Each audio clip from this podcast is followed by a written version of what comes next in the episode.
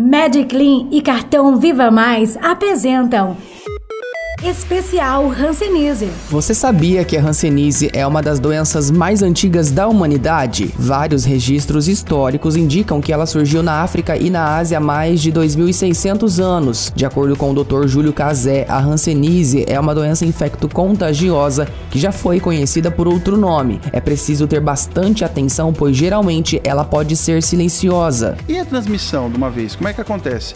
Por via aérea, por gotículas, ou seja, pelo contato da fala, causada pelo Mycobacterium leprae ou leprae, né, também conhecido também como bacilo de Hansen. É uma doença que ela causa sintomas, inclusive, que são é, incapacitantes. A, a, evolução dela não é rápida, ela acaba sendo assim, 5, 10, 15 anos, às vezes, de evolução, para a pessoa realmente começar a ver os sintomas e as incapacidades. A técnica em segurança do trabalho, Valdirene Furtado, afirma que foram muitos anos até descobrir que estava com a doença. Após um período de cinco anos de sofrimento sem conseguir um diagnóstico, né, eu vi na televisão uma pessoa que teve perdeu um filho em sorriso, né, devido a consequências da hanseníase, e essa pessoa comentou os sintomas.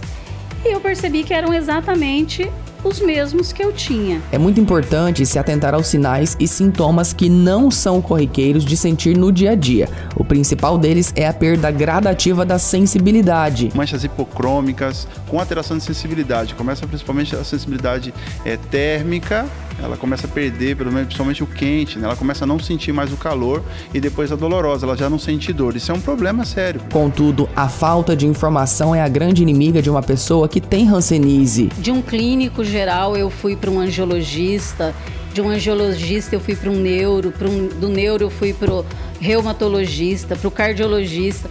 Todos os médicos que me indicaram que poderia me dar um diagnóstico, eu procurei e nenhum deles detectou o que, que é. Ninguém está livre de contrair a hanseníase. Pode ser adulto, homem, mulher e até as crianças. Por isso, a orientação é ir periodicamente a qualquer unidade de saúde para fazer os exames e principalmente conversar com um médico, já que alguns diagnósticos mostram apenas que a pessoa não é transmissora. O diagnóstico da hanseníase é clínico epidemiológico. O exame clínico com a pessoa capacitada que tem um conhecimento, exame de pele, esse exame é para dizer se a pessoa ela é transmissora ou não da doença, que muitas vezes é a baciloscopia. Esse exame dando negativo não exclui essa pessoa, né, no caso não exclui a pessoa dizendo se tem que está doente ou não. No próximo episódio, vamos falar sobre o tratamento medicamentoso e os efeitos que ele causa na vida de quem tem a doença.